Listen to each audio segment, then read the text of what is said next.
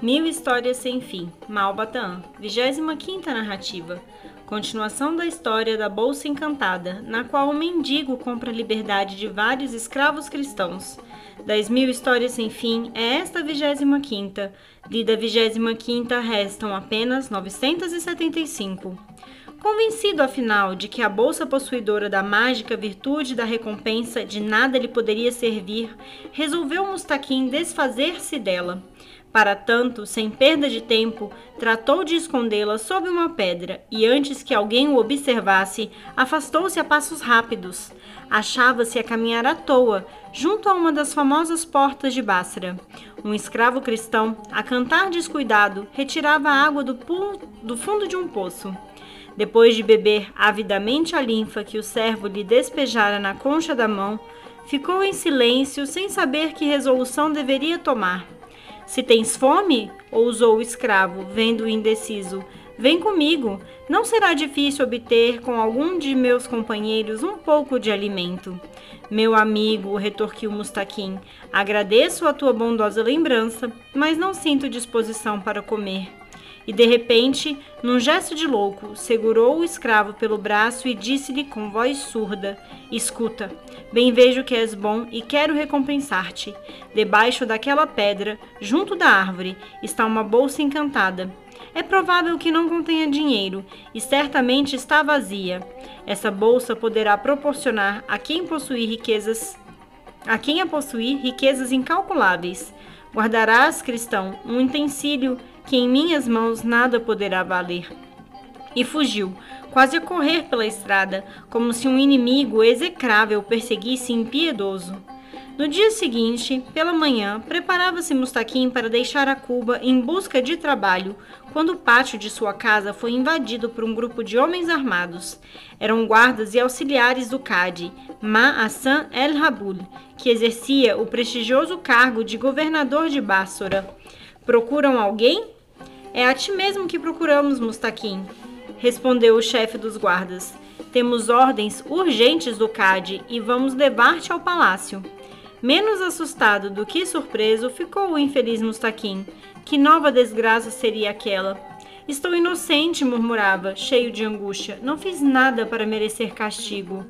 O palácio do Cade achava-se repleto de juízes e de altos funcionários do governo.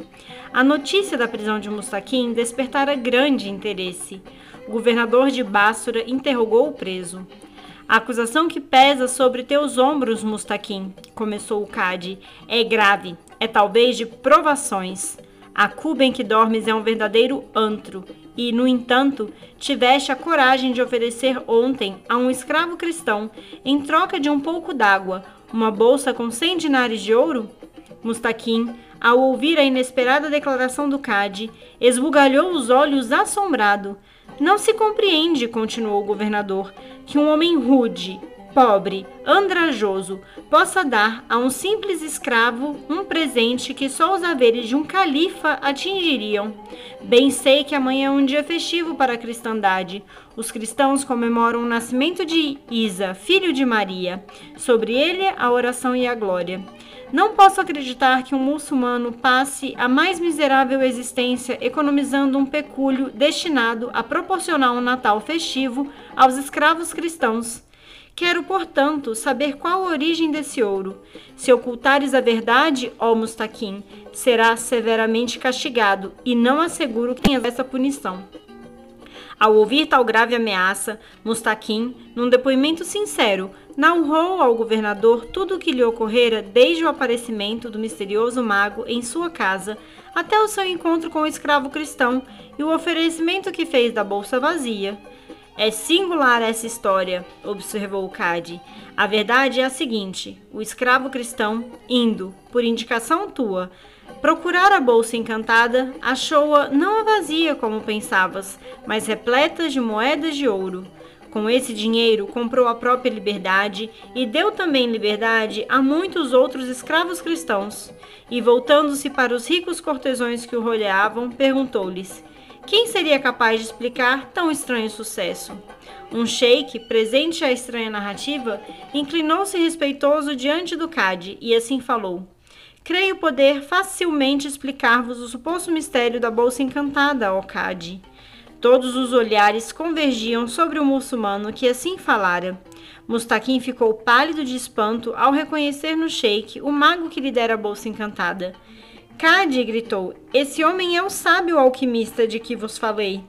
Um silêncio impressionante acompanhou a inesperada declaração de Mustaquim. Ficavam todos o nobre, o qual permanecia imóvel, a cabeça inclinada sobre o peito, os braços firmemente cruzados, numa atitude severa. Fala, ordenou o Cade, dirigindo-se ao mago. Por que misterioso poder veio a bolsa encantada chegar-te às mãos? Interrogado dessa forma pelo digno magistrado, o misterioso personagem, depois de correr o olhar pelos que se achavam presentes, assim falou com voz pausada e grave: Chamo-me Abir Ozaibe e exerço a, nova, a nobre profissão de alquimista. Sei preparar remédios, filtros, xaropes e vinhos deliciosos. Muito moço, ainda deixei esta bela cidade e, associando-me a dois aventureiros atenienses, fui tentar a vida no Egito. Consegui, trabalhando sem descansar durante 30 anos, reunir apreciável pecúlio. O destino escrever a palavra riqueza no livro de minha vida. Assim quis Alá, louvado seja o Onipotente. Ao me sentir velho e fatigado, e possuindo recursos que me permitiriam viver tranquilamente o resto da vida, resolvi voltar a Basra a fim de rever meus antigos companheiros de mocidade. Onde estariam eles? Muitos, de certo, já teriam visto a face rebrilhante de Azaril, o anjo da eterna separação. O primeiro conhecido que encontrei foi o mísero Mustaquim. Reconheci-o logo, apesar de envelhecido e pobre. Acompanhei-o sem que ele o percebesse. Entrei na cuba sórdida em que ele vive, e bem oculto pude ouvir as palavras de desespero e revolta que proferiu. Ao aparecer, de repente, fiz-me passar por um mágico. Ofereci-lhe uma bolsa que trouxera com a intenção de presenteá-lo.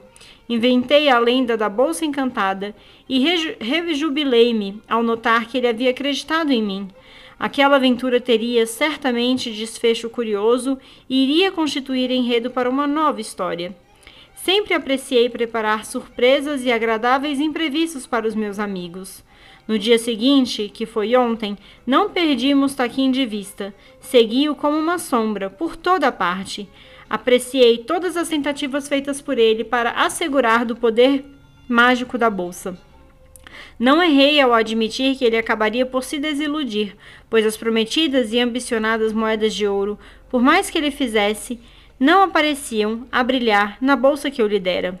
Ao vê-lo, afinal, ocultar a bolsa sobre uma pedra, resolvi, mais uma vez, surpreendê-lo. Ele virá buscá-la dentro em breve, pensei. Fui, portanto, ao esconderijo e coloquei discretamente dentro da bolsa cinquenta dinares em ouro. Foi esse o dinheiro que o escravo cristão, momentos depois, encontrou. E assim, ó Cade, fica explicado o episódio da bolsa mágica e a origem das moedas que tanto alvoroço causaram nessa cidade. Por Alá! exclamou com entusiasmo o chefe do tribunal. O enigma que envolvia o caso da bolsa mágica está completamente elucidado. Os pontos obscurecidos pela dúvida foram esclarecidos pela verdade dos depoimentos. Resultou tudo de uma trama bem arquitetada, mas que teve um desfecho inesperado para seu autor. E voltando-se para Mustaquim, proferiu com ênfase a seguinte sentença: Está livre, ó irmão dos árabes. A grave acusação que pesava sobre ti desapareceu, sem deixar vestígios ou nódoas. Depois das declarações da principal testemunha, a tua pessoa não mais interessa a justiça. Podes partir. Perdão, interveio respeitosamente o douto alquimista. Penso que o senhor Cade não deve conceder a liberdade a Mustaquim antes que este modesto carregador da feira receba uma indenização pelos sustos que sofreu ao ser acusado e preso. A indenização será paga por mim, pois em grande parte cabe-me a culpa do sucesso. Duas recompensas proporcionarei a Mustaquim. Receberá uma bolsa com duzentos dinares e ouvirá de mim o relato completo da trágica aventura da mão cortada. Sei que ele se interessa por essa história, pois sua filha e sua esposa foram sem querer envolvidas nesse terrível drama. E o rico alquimista entregou a Mustaquim uma bolsa que continha duas centenas de moedas de ouro. Com lágrimas nos olhos, agradeceu Mustaquim aquele generoso auxílio e, com voz recortada pela emoção, implorou: Quero ouvir agora, ó ilustre Cade, o drama da mão cortada. É bem possível que a narrativa desse episódio venha esclarecer vários e dolorosos mistérios que envolvem oito ou nove famílias de alto prestígio. Deve ser muitíssimo singular essa história, observou muito sério o digno magistrado. É bem possível que ela esteja ligada a mais de um inquérito promovido por este tribunal. E voltando-se para o alquimista, ordenou: Vais contar, ó egípcio, o drama da mão cortada. Tem a justiça o maior interesse em conhecer esse caso. O estranho muçulmano inclinou-se respeitoso diante do juiz e assim começou.